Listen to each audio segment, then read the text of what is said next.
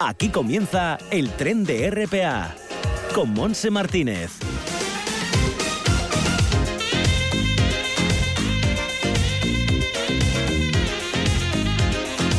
Hola, ¿qué tal? Aquí estamos arrancando. Me acompaña Simón Rupérez y Juanjo García Otero en el apartado técnico. Estaremos hasta las 2 de la tarde, un día soleado con mucha luz, gracias a ese viento fuerte que hay del este y que hace que la sensación térmica sea pues menor. Tenemos 13 grados en el Concejo de Gijón ahora y será la máxima que tengamos en toda la costa, además en, en este día, en este lunes 12 de abril. Bueno, en Navia quizá un poquito más, 14 grados. En el interior, por el estilo 14 grados, en Oviedo, Langreo, Nalón, Cangas de Onís, también en la zona de ayer, 15 en Mieres y Lena, también en Somiedo y en Cangas de Narcea y 11 de máxima en Tineo con unas mínimas de menos un grado. Bueno, el tiempo con nubes y claros, pero lo dicho, fundamentalmente también ese viento que sopla fuerte depende de donde estés, costa este, en el interior hay nordeste en algunas zonas y viento incluso del norte en la zona de ayer. Bueno, pues a disfrutar de esta jornada, nosotros lo haremos eh, también, por supuesto, pero antes vamos a entrar en ese espacio de salud de los lunes con nuestro amigo el doctor en medicina y cirugía Jaime San Narciso. Vamos después a ofrecer información para los jóvenes en la agenda No digas que no lo sabes, aprenderemos a cocinar una nueva receta vegana y vamos a presentar las primeras jornadas sobre memoria histórica que se empezaron a celebrar este fin de semana pasado Mieres y seguirán este próximo en eh, Infiesto, en el Concejo de Piloña. Todo esto hasta las 2 en punto de la tarde, así que arrancamos.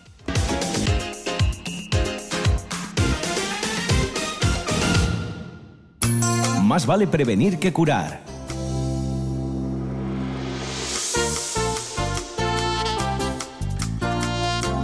Y saludamos a Jaime San Narciso. ¿Qué tal, Jaime? Bienvenido. Hola, muy bien. Gracias por estar con nosotros. ¿Y qué te parece si empezamos, Jaime, hablando del pasado domingo de ayer, del día 11 de abril, que se celebra el Día Mundial del Parkinson?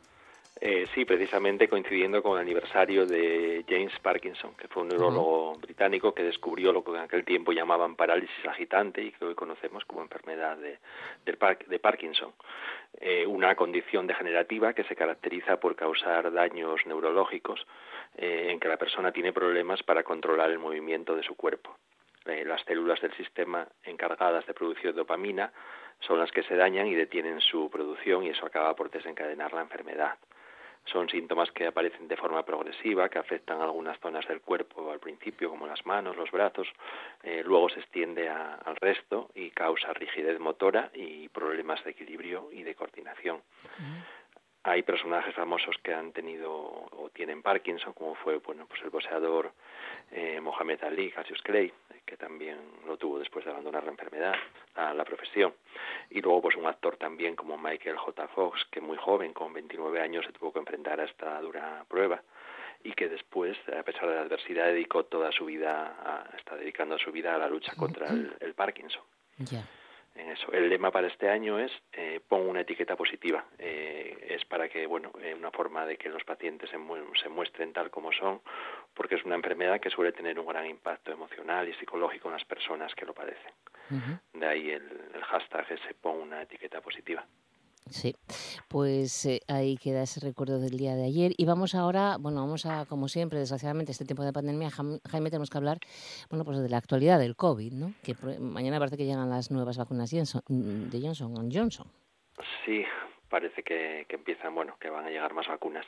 En cuanto, bueno, a la situación, pues en general en España, pues desde esa cuarta ola, que esperemos que sea más débil y que va a depender del ritmo de vacunación, pero sí que suben los contagios en España y ya estamos hace tiempo por encima de los 150, 14 días, que Cataluña está, dicen, al borde de esta cuarta ola, que también en Euskadi hablan de cerrar Bilbao y Guipúzcoa, es decir, una situación, pues bueno, eh, complicada. ¿eh?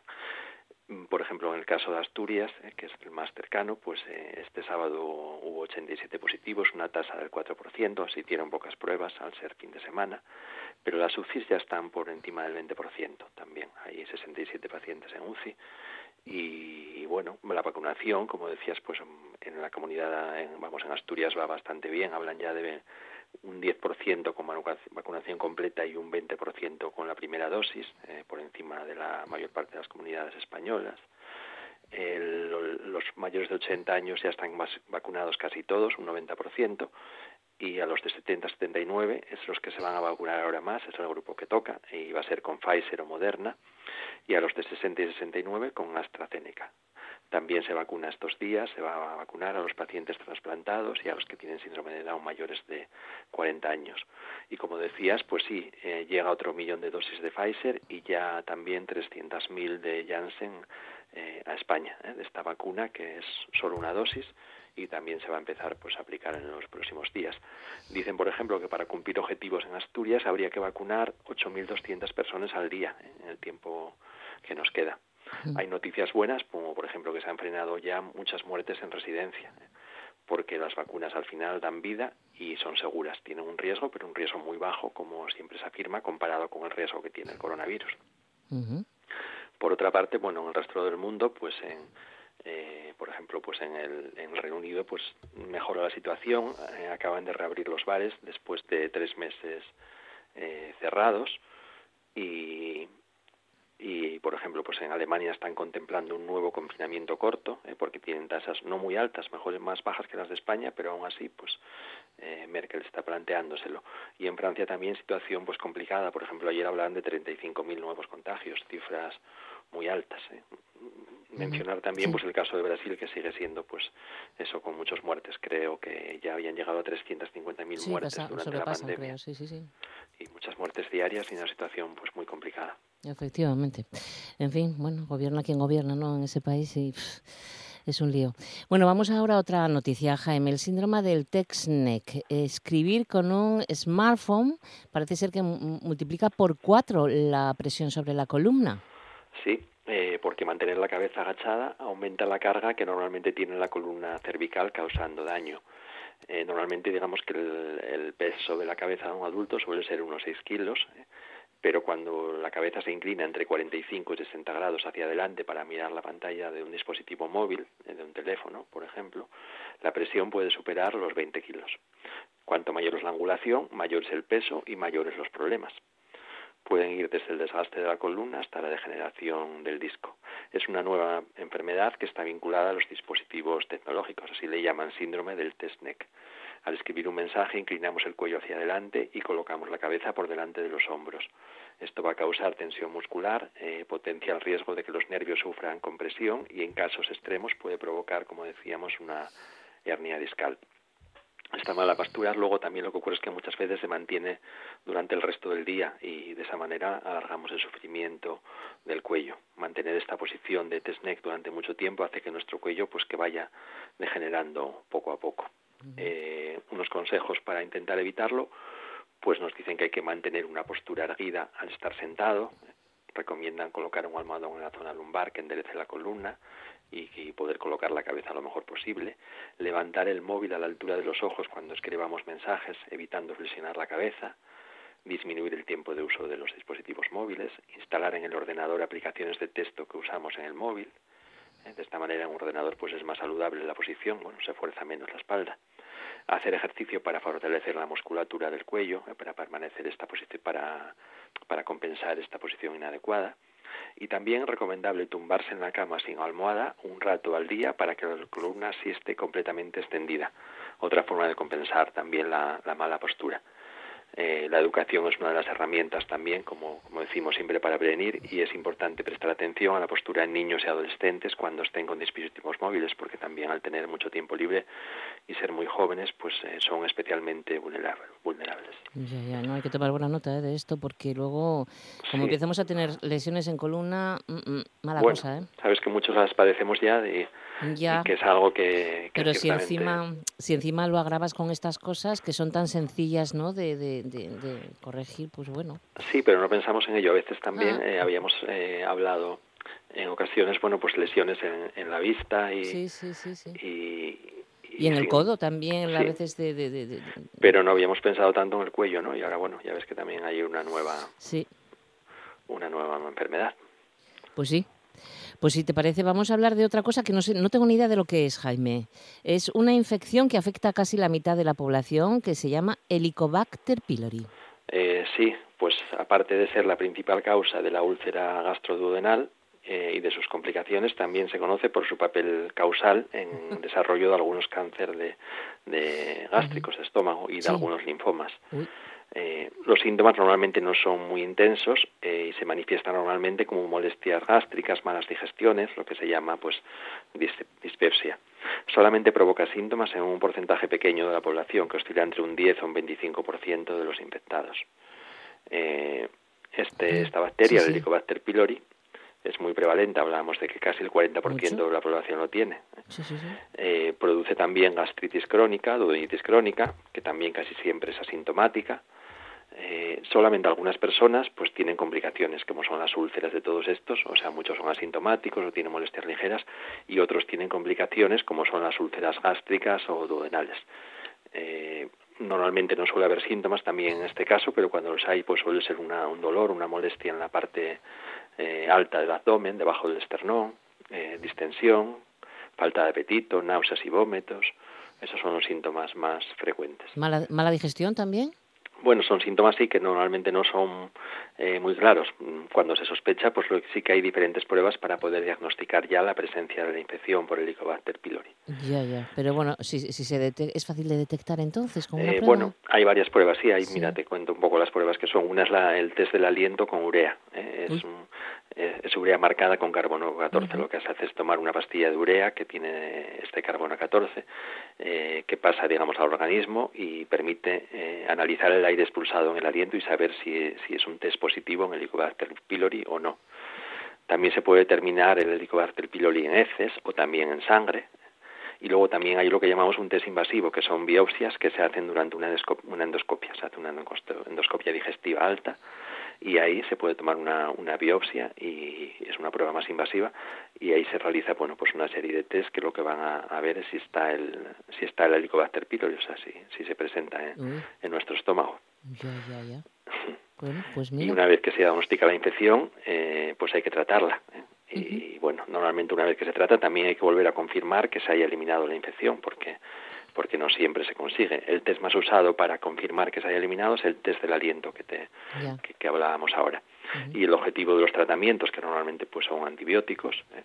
Eh, es resolver la infección, es decir, eliminarla en el 100% de los casos tratados, pero no siempre se consigue pues debido al desarrollo de resistencia a los antibióticos por parte de la bacteria. Ya, ya. Bueno, eso pues, es sobre todo en, lugares con condiciones sanitarias un poco deficientes, ¿no? Bueno, no hablamos también de, nuestro país, claro, sí. Eh, antiguamente las úlceras eh, y se pensaba pues que, bueno, en causas como siempre multifactoriales, pero llegó un momento en que se descubrió que el Helicobacter pylori era la causa, fue uno, digamos, el descubridor fue uno de los premios Nobel eh, de hace unos años.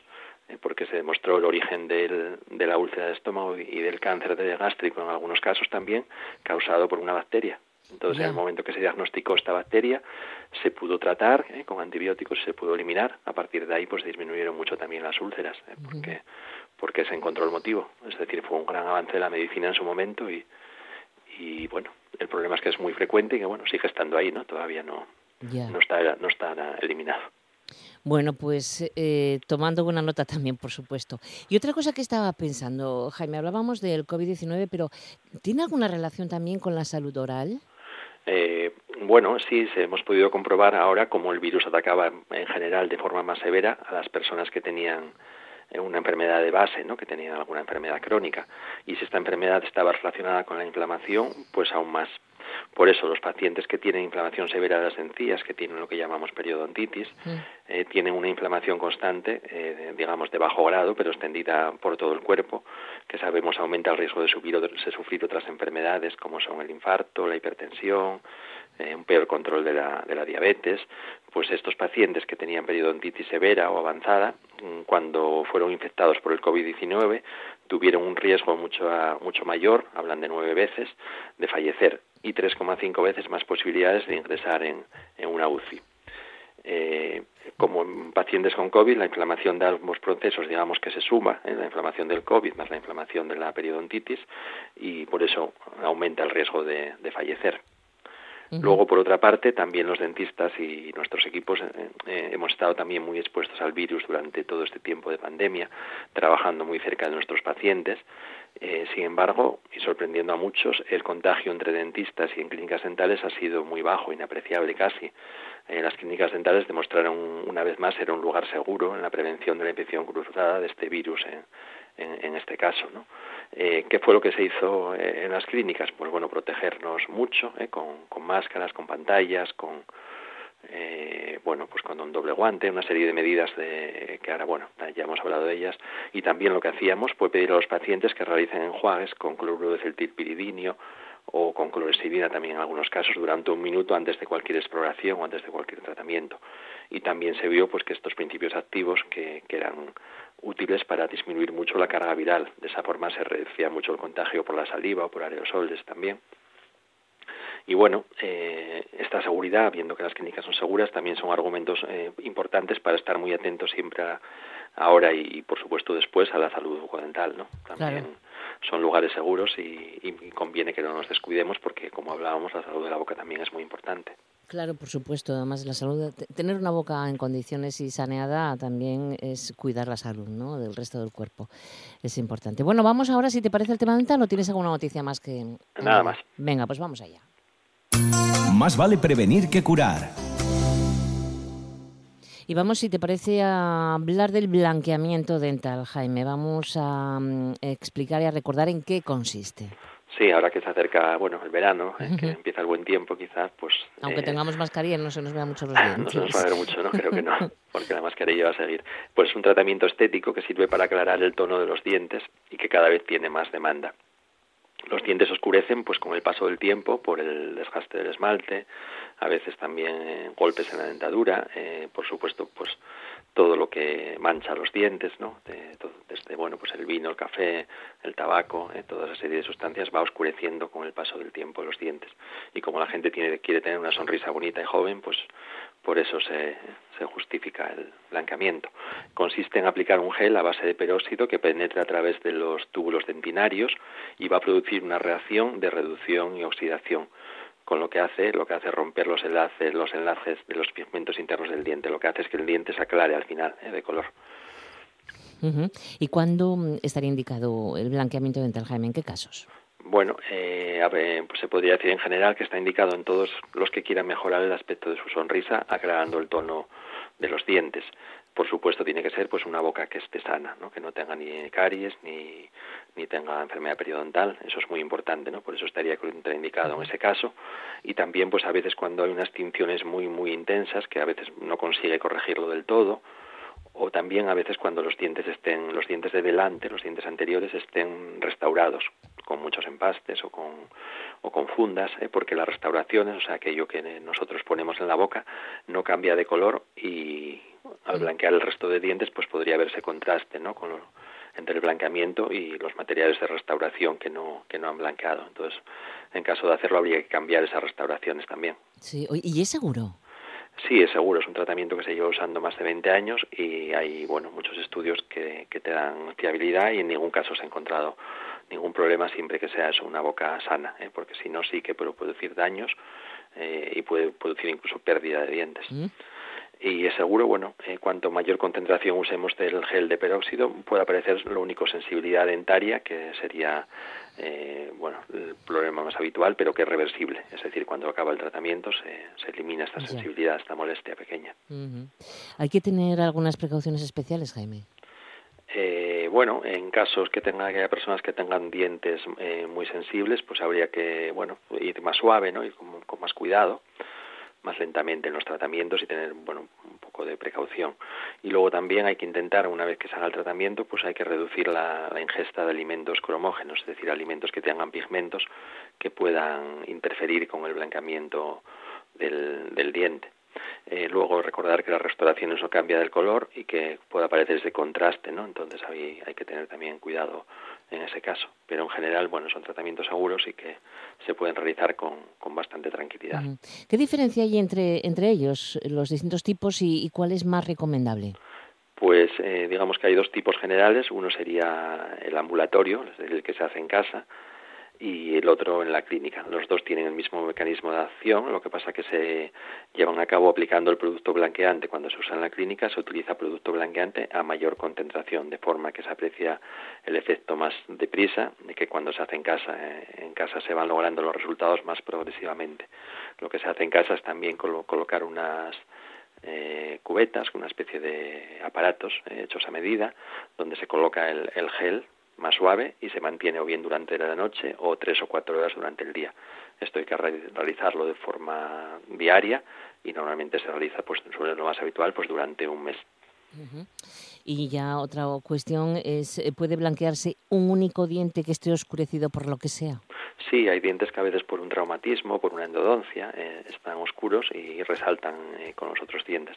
En ese caso, pues existiría el, blanqueamiento interno, que se utiliza en, dientes eso desvitalizados, que tienen, tienen, que, digamos, tienen que estar endodonciados y lo que hacemos es colocar el peróxido en su interior durante varias semanas, haciendo varias curas hasta que va recuperando el color.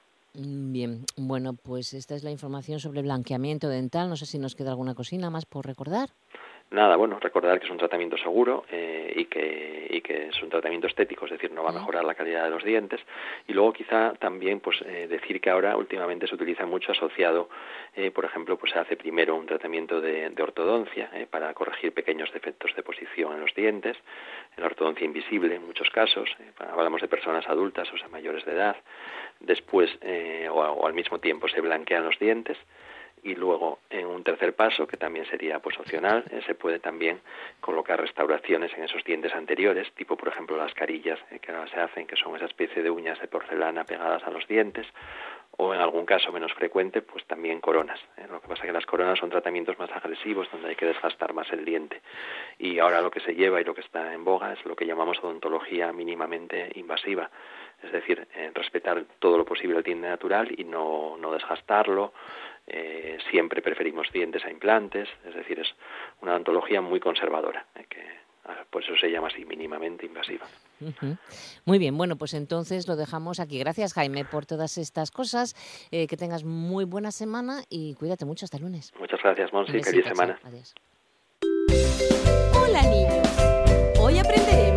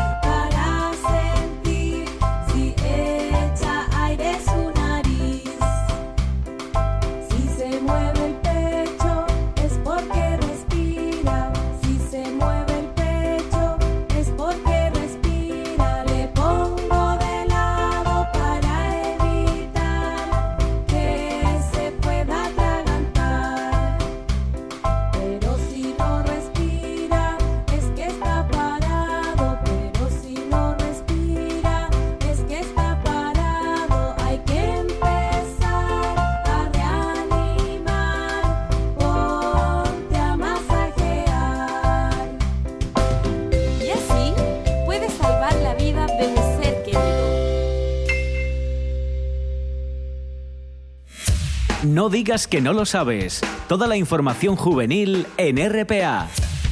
Ponte al loro y no digas que no lo sabes. 1 y 31 minutos en este momento de la tarde. Vamos a empezar con la campaña de extracción de sangre que llega a Llanes esta semana. El autobús se instalará como de costumbre en el puente de la villa con estos horarios. El lunes, hoy lunes, día 12 de abril, estará a las 4 de la tarde hasta las 8 y mañana martes estará de 10 y cuarto de la mañana a 2 de la tarde por la tarde también de 4 a 8. Esta cita mm, está organizada por la Hermandad de Donantes de Sangre del Principado de Asturias y Centro Comunitario de Sangre y Tejidos de Asturias con la colaboración del Ayuntamiento Llanisco. Y ya que nos mandan esta nota de Llanes, bueno, pues deciros también que, que, os pongáis en contacto con las hermandades de donantes o, o, con el centro comunitario para donar sangre, que aunque estemos en pandemia hay que donar sangre que siempre se necesita. Seguimos con la Fundación José Cardín eh, Fernández de Villaviciosa porque organiza para este jueves a las 7 de la tarde una videoconferencia que se titula Escribir para transformar las inscripciones de San Salvador de Fuentes a cargo del doctor en Historia Medieval Vincent de Viay y a través de la plataforma Zoom. Esta charla coincide con la celebración este año del milenario de la fundación de la Iglesia de San Salvador de Fuentes, es decir, de la donación de la finca y de sus derechos. La consagración del templo tendría lugar en el año 1023. Bueno, pues podéis poneros en contacto con la Fundación para que os den los datos eh, para poder entrar en esa plataforma Zoom. Y hasta el 9 de mayo tenemos una exposición al ORRU homenaje al tótem de Asturias desde la Factoría Cultural de Avilés. Es una exposición que ya hablamos de ella porque va rotando por diferentes lugares, localidades de Asturias.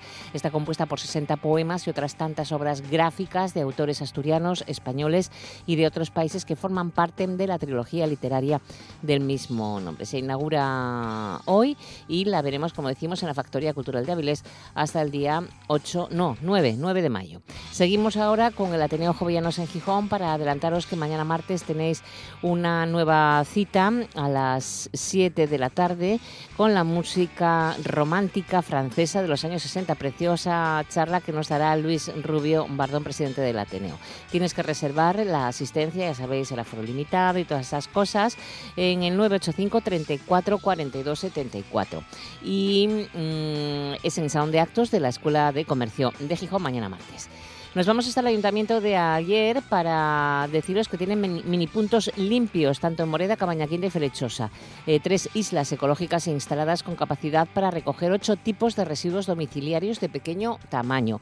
Fluorescentes, bombillas, pilas y baterías, toner de impresora, CDs, DVDs, cápsulas de café, tapones de corcho y pequeños residuos de aparatos eléctricos y electrodomésticos. Tienes toda la información en www.ayer.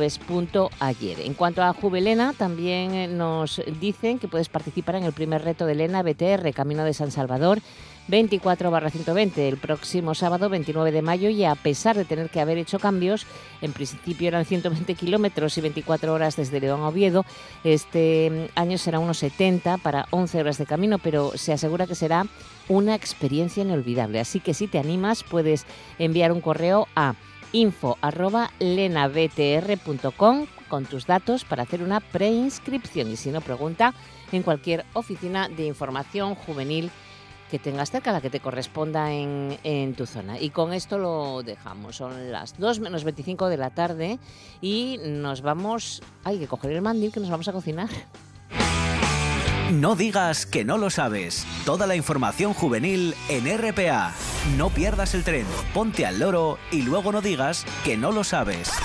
Un espacio que patrocinan las oficinas de Sama del Langreo, San Martín del Rey Aurelio, Laviana, Mieres, Ayer y Lena, con la colaboración del Principado de Asturias.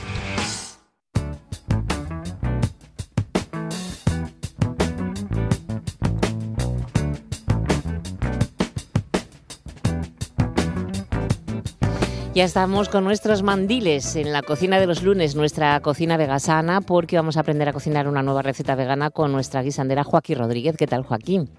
Muy bien, muy Hoy está más, más, no sé, parece mejor día que, que, ayer. Sí, frío hace muchísimo, pero, pero, luego estás al solín y la verdad que es una pasada. Sí, sí, sí, está, hay mucha luz, está, está bonito.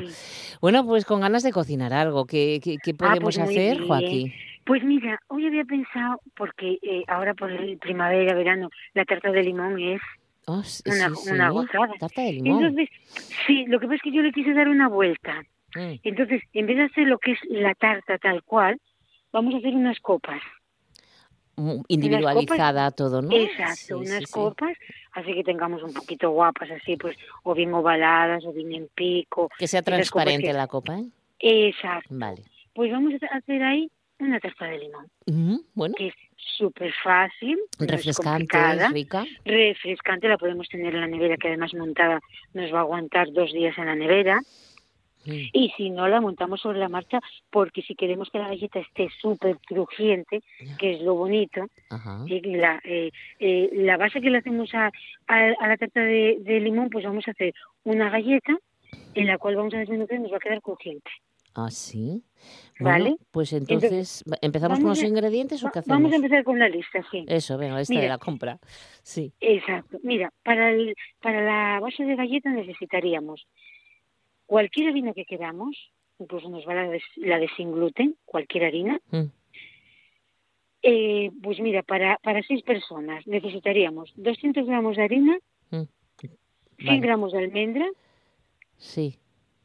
100 gramos de mantequilla 100 de y mantequilla. 50 y 50 de azúcar de panela, panela de coco, azúcar normal, el azúcar que queramos, pues Panela, vale cualquiera, vale. ¿vale? Yo uso panela, Eh, 100 gramos de exacto. mantequilla, almendras. ¿Almendra mm, cruda, Pues sin, mira, sin tostar o qué? eh, eh, a mí me gusta cruda porque como la Sí. vamos a elaborar, Claro, mejor vale. cruda y así ya nos, nos va sacando, soltando el aceite que tiene ella y todo Ujú. en, en la masa.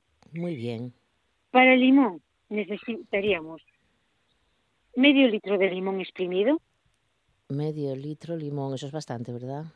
Sí, eso igual, mm, bueno, ahora los limones suelen tener bastante zumo, pero kilo y medio de limón. Kilo y así, medio, sí, ¿eh? Sí. Fíjate, kilo y medio. Más vale. o menos, sí. La cáscara, Sí. tenemos que con un pelador de, de patatas sacamos lo que es la, la, la cáscara. Lo amarillo, lo- blanco no. El amarillo, exacto. Lo que es el, el amarillo, que luego eso vamos a caramelizarlo, Muy ¿vale? bien, muy bien, muy bien. Tenemos el zumo de limón. Por cada, mm, como queremos, medio, medio, medio litro, vamos a poner 250 de azúcar. 250 gramos de azúcar. De azúcar. eh, eh, aparte de la panela de las galletas, ¿no? Exacto, porque eso es para, para hacer la crema. La galleta y eso es para hacer la crema. La bien. galleta y esto es para hacer la crema, que es el limón, Sí. el azúcar y medio litro de nata vegetal. Y medio litro nata vegetal. Nata vegetal. Y 50 gramos de maicena. Gramos maicena. Exacto. Sí, Eso es para la crema. vale. Y luego vamos a hacer un merengue, que ya sabemos cómo, hacer- cómo hacer un merengue con el, con el caldo de garbanzo. Es verdad, merengue con el merengue vegano con caldo de garbanzo, lo recordamos. Exacto. Venga. Exacto. Es el caldo de, de haber cocido los garbanzos, se deja enfriar y eso vamos a hacer la, la, El merengue. la- el merengue. El merengue. ¿Vale? Que sale, que no, que ten fe que sale, hay que decirle a la gente, ¿no? Exacto, sale, sale, no hay ningún problema. Además, eh, va sorprendiendo porque además yo creo que monta hasta primero que las claras, ¿vale? ¿Hay que echar Lo azúcar que- a ese merengue? No. Hay que echar azúcar, Vale. pero es azúcar muy fina, azúcar glass, podemos hacer de panela y triturarla Sí. mucho, y casi al final. Y casi al, al final, final, ¿eh? todo, sí. Vale, pues yo mira. suelo echar azúcar glass porque la, la panela lo deja un poco marrón. Sí, Entonces es marrón. ya no es lo mismo. ujú. Entonces azúcar normal, vale. Muy bien. Y el que y el que no puede tomar azúcar, pues la stevia también Fructosa le viene o fructosa, ¿no? Exacto, o También. fructosa, también vale. Muy Pues ya bien. tenemos los pasos. ¿eh? Mm. Entonces, con la masa para hacer la galleta, lo que vamos haciendo es incorporando la mantequilla a la, a la harina. Mm. Lo amasamos, la, la mantequilla que esté empomada. Pomada, añadimos, exacto, añadimos la, la almendra picada, no muy picada, que tenga trocitos. Que se note. Exacto. Y el azúcar. Hacemos una masa. Si veis que, porque hay mantequilla vegetal que, que no es mm, no es tan húmeda como otras. ¿eh? Yo uso la dorina, Ya, ya, ya. que la dorina para la cantidad que os doy es ideal, pero hay mantequillas que son Mm. más secas, entonces si veis que, que no hace bien, porque tiene que quedar una masa que se pegue a las manos. Mm. ¿eh? Que, se- que quede pegada a Eh, las manos, entonces, que se te pegue quedar a las manos. Lo que pasa es que, bueno, tú echas aceite a la mano y, y, y manejas la masa y no, se- no, te- no se te pega. Pero bueno, si tenéis un robot de cocina, lo vais amasando con el robot y cuando ya esté todo unido, Mm. lo metemos al horno. En, en, papel o en un silpad, lo que tengamos. Lo extendemos bien y lo metemos al horno. Se hace muy pronto, a 180, 10 minutos yo creo que ya es hasta demasiado. hay que tener cuidado porque se puede quemar. Mm. Exacto. Nos tiene que quedar eh, crujiente y doradito. No quemado, doradito, dorado. un color dorado, exacto.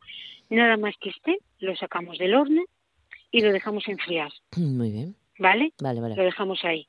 La crema de limón. Cogimos el zumo de limón y cuando ya esté bien caliente le añadimos el azúcar. Mm, hay gente que bueno que, le gusta echar un poco de anís. Yo no lo ah, recomiendo porque bueno eh, el limón el limón es limón. Sí, a mí me gusta el sabor fuerte del limón. Exacto, no no no mezcla. Yo por lo menos no me gusta mezclarlo con nada más.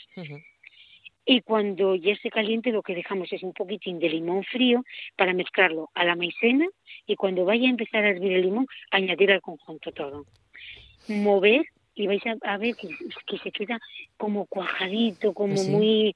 Eso, como una crema pastelera. Ajá, muy bien. Cuando ya está así, lo separamos. Hay que tener cuidado porque suele pegarse en cuanto se echa la maicena, así que tenemos que tener mucho cuidado. Sin parar. Si somos, eh, si que nos queden, pues el, al baño María también nos queda muy bien pero bueno, eso como mejor quedamos. Y si vamos a estar continuamente, porque la tarta de limón conviene que estemos ahí, pegaditos, ¿eh? Porque en un momento dado, ¡pum!, se nos pega y entonces ya no nos vale para nada. Claro, hay que volver a empezar. y se tira se pierde dinero además. Claro, Exacto. Entonces, cuando ya esté, lo dejamos ahí que se, que se... Y cuando ya esté temperatura ambiente, que con una cucharita lo ponéis en el labio, cuando lo aguantéis en el labio, esa es la temperatura ideal para mezclarlo con la nata semi-montada.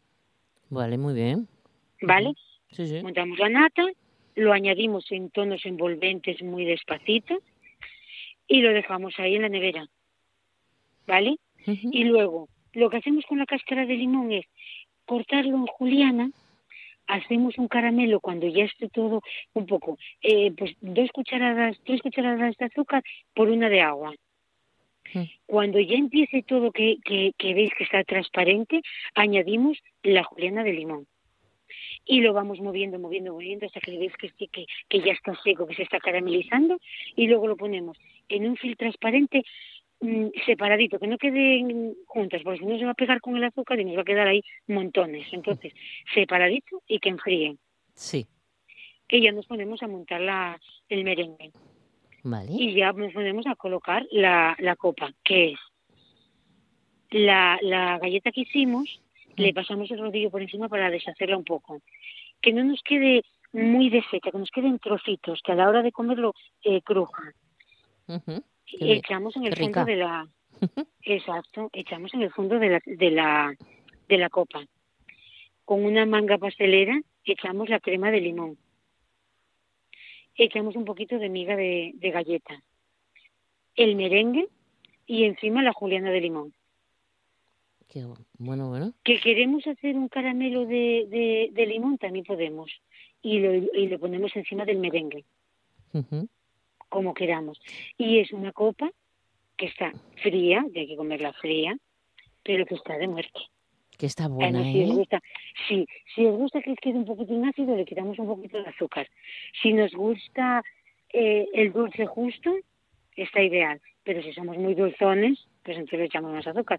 Lo que pasa es que echarle más azúcar, estropeamos un poco el postre, porque llega a empalagar. Ya, claro, claro. Es que tiene mucho dulce, sí. Exacto. Lo ideal es que cuando lo comas tenga ese sabor ácido de limón que dices tú, mm, que te limpia a la hora después de como postre, pues que te queda muy bien.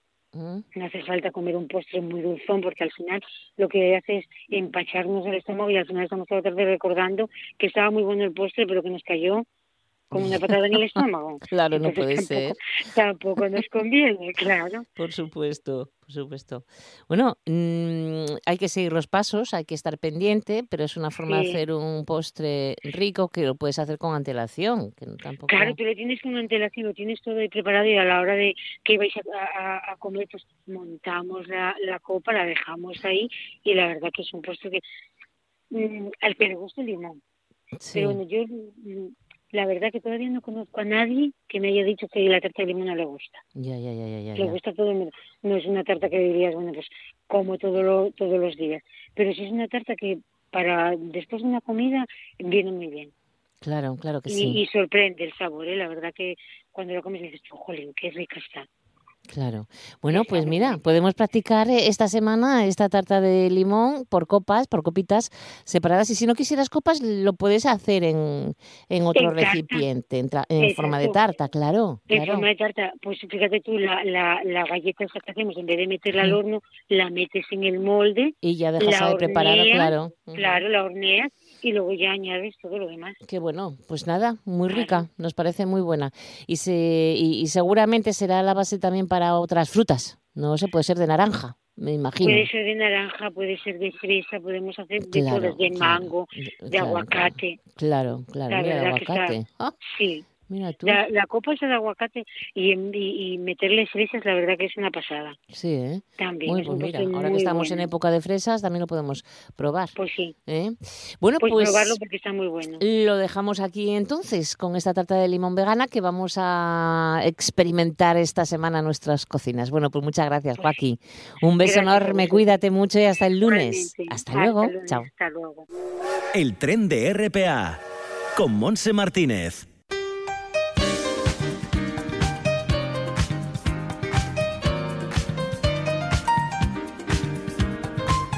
En esta parte final nos vamos hasta Mieres, vamos a estar con la responsable de la asociación Reflexiu, con Irene Faza Aladro, que nos va a hablar de este xornais dedicados a la memoria histórica, les primeros además, desenterrando la historia. Así que lo primero de todo y es saludarla. ¿Qué tal Irene? Bienvenida al tren. Hola, muchas gracias. Hola, pues eh, aquí estamos con esta mm, actualidad, con esta primera edición de unos xornais eh, que nacen con, con intención de que, de que continúen, ¿no, Irene? Sí, esa ya es la intención que y bueno, viendo la buena acogida que están teniendo, creíamos que, eh, que bueno, que para el año que viene que podremos organizar la segunda edición. Segunda edición, claro que sí. La semana pasada anunciábamos eh, actividades en la Casa de la Cultura, en el Auditorio Teodoro Cuesta de Mieres, concretamente el viernes 9 de abril y el sábado, el día siguiente, el día 10. Eh, ¿Qué tal? ¿Qué tal han salido? Porque han sido temas y ponentes interesantes. Pues muy bien, la verdad. Fue bastante xente. Pensábamos que non, porque, bueno, como Mieres está... confinaron las xustos y fin de semana, pero la verdad que, que tuvo muy buena acogida y, bueno, eh, también grabamos les ponencias eh, por la web del, de. YouTube del ayuntamiento, así que, bueno, si alguien les quiere ver, y tan colgáis. que están, que están ahí el, eh, el, el viernes eh, a partir de las 7 de la tarde hasta las 9 de la noche habéis estado eh, con eh, con Faustino Zapico y Alberto Vázquez, que fueron los invitados. Y, eh, y luego el sábado ya fue todo el día, fue bastante intenso, ¿no? Fueron muchas Sí, cosas, fue- fueron muchas cosas. Sí, fue desde las 11 y bueno, acabamos a las Pues, siete y media sí. o así, y bueno, estuvieron Heriberto Gutiérrez, Eduardo Abad, Santo Beña, Pablo Casanueva y Luis Felipe Capellín. Con la guerrilla antifranquista en Asturias, que está Sí. presentándolo por, to- por toda la geografía asturiana. Oye, eh, desenterrando la historia, Asociación Reflexio, pero también Asociación Les Hablanes de Piloña. Sí, sí. Bueno. eh, bueno, quisim- quisimos, uno de los objetivos dentro de las eh, asociaciones y crear red y, y bueno, pensamos que una buena forma era organizar este jornales de forma conjunta. Ya, eh, habéis elaborado to- todo el contenido, tanto para Mieres como para Infiestu, que ye- empieza mañana, no, el, el viernes también, el día 16, eh, toca Infiesto. Em, ¿Tenéis una colección, una exposición fotográfica? Sí, eh, íbamos a ponerla en Mieres, eh, luego no, no pudimos Ah. porque no había espacio, pero en Infiesto sí que la sí que va a estar presente. Eh, bueno, les semelles son del, mucho del pueblo de Asturias que nos les facilitó Carlos González Espina, así que, Sí. que bueno.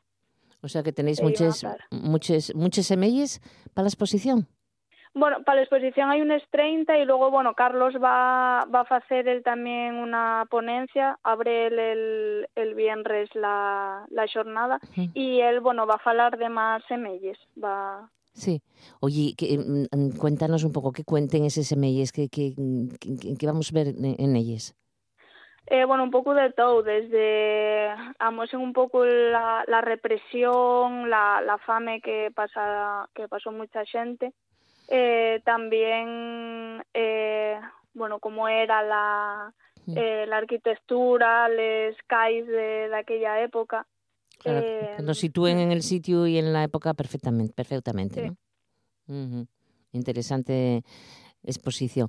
Bueno, mm, cuéntanos ahora qué vais a ofrecer en, en Infiestu a partir del viernes. Pues bueno, el viernes eso, van a hablar Carlos González Espina, también va a venir Ramón Lluís Bande, eh, que bueno, va a hablar del cine como dispositivo de memoria. Y bueno, luego el 17 de abril, eh, bueno, voy a estar yo hablando. ¿Qué vas a hablar tú, Irene? Cuéntanos tú qué, qué, qué, vas a ofrecer. Bueno, yo voy a hablar sobre eh, la memoria de los campesines piroñeses de posguerra, mm. que bueno, yo centro un poco en el trabajo de las mujeres eh, durante esa época. Y, y, bueno, ese día también por la mañana va a estar José Antonio Longo, con, eh, bueno, hablando de la violencia de la guerra y la posguerra en Pidoña. Luego va a haber un conciertín a las 4 mm. eh, con cantares de la Revolución de Ochobre, eh, que bueno, va, van a ser interpretados por, por Elías Llano, Andrea Joglar, Rodrigo Joglar y Viti Redondo. Ah, y yo ya para final viene Ignacio Galán eh, y Arancha Margolles. Ignacio Galán, bueno, va a hablar de la sotesis, del, eh, de cómo se persigue el asturiano durante el franquismo, y Arancha Margolles eh, va a hablar sobre, eh, bueno, el, el, título de la soponencia de los tumbes para los vencedores a los cunetes de los que perdieron. Sí, la recuperación ¿no? de, de, de memoria sí. histórica. Eh, Arancha Margolles estará en una buena ponencia también seguramente. La verdad que son todos de primerísimo nivel. ¿Mm? Sí, sí. ¿Verdad? Oye, sí, la verdad que estamos muy contentos con... Con, con la participación de, de esta xente. Sí. Oye, Irene, mm, sois moi, sois moi xóvenes. ¿Mm? Sí. Sí, como es otra generación totalmente diferente eh, a, a, a, la de hace ya unos cuantos años, ¿no? Entonces, ¿cómo, vivís esto? ¿Cómo desde pequeñines o pequeñinos mmm, os, lo, os, lo, han contado en casa? No sé, cuéntanos un poco cómo, cómo lucháis por, por, por este jornal de la memoria histórica. Bueno, yo personalmente sí que desde mi casa este tema estuvo siempre muy presente, entonces, y algo con lo que estamos muy concienciados.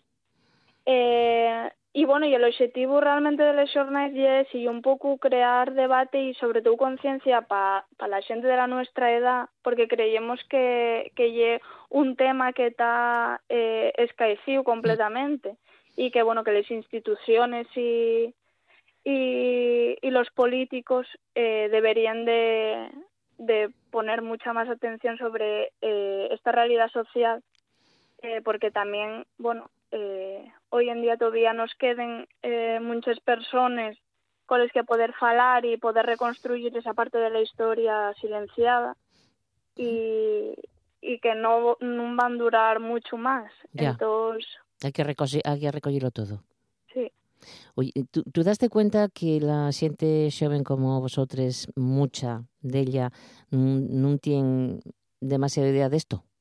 Sí, claro, sí el problema, que... Claro que tú fales de, bueno, pues de la represión que igual eh, sufrió su abuela y queden un poco ablucados, mm. porque sí, un tema además del que eh, hay mucha gente que, to, que non se atreve a falar todavía hoy.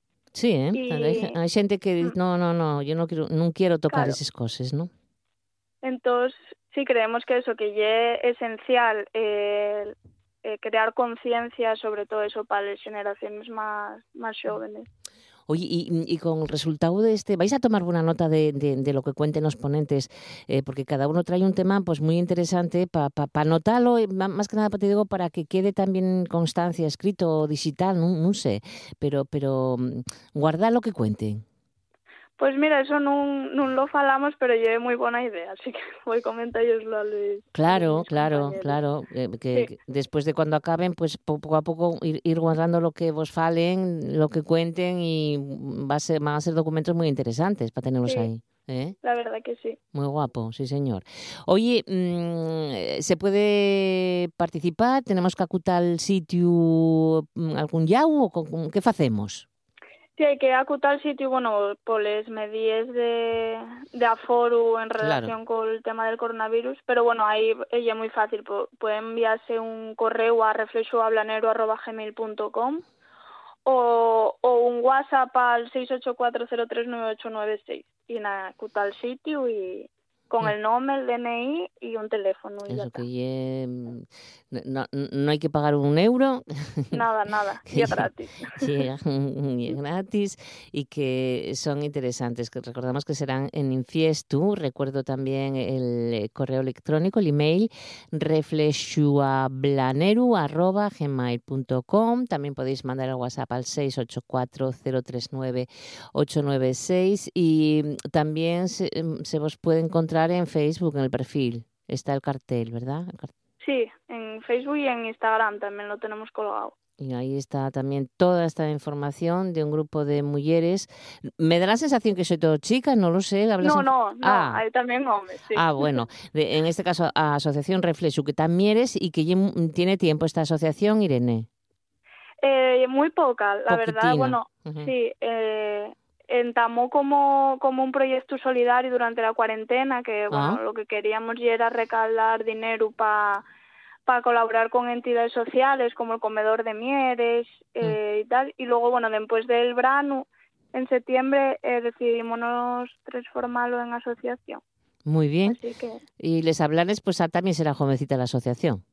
Sí, bueno, les hablan son un poco, bueno, yo lleven más tiempo, desde el 2018 mm. me parece. Sí. Pero bueno, sí, son dos asociaciones eh, bastante nuevas. Pues aquí nos quedamos con este xornaes desenterrando la historia de estas dos asociaciones de las que estamos falando con Irene Faza Aladro y que me quedo con el programa para, mm, para recordarlo, ¿eh? Irene. gracias. Gracias a mm. ti, Irene. Un abrazo muy fuerte, enhorabuena. Hasta luego. Cuídate, adiós.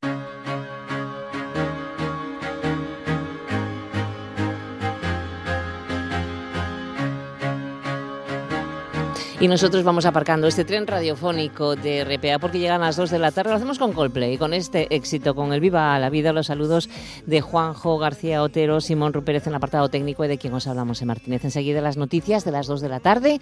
Vamos a escuchar la información que nos ofrecen los compañeros informativos de RPA. Así que eh, buena tarde y hasta mañana.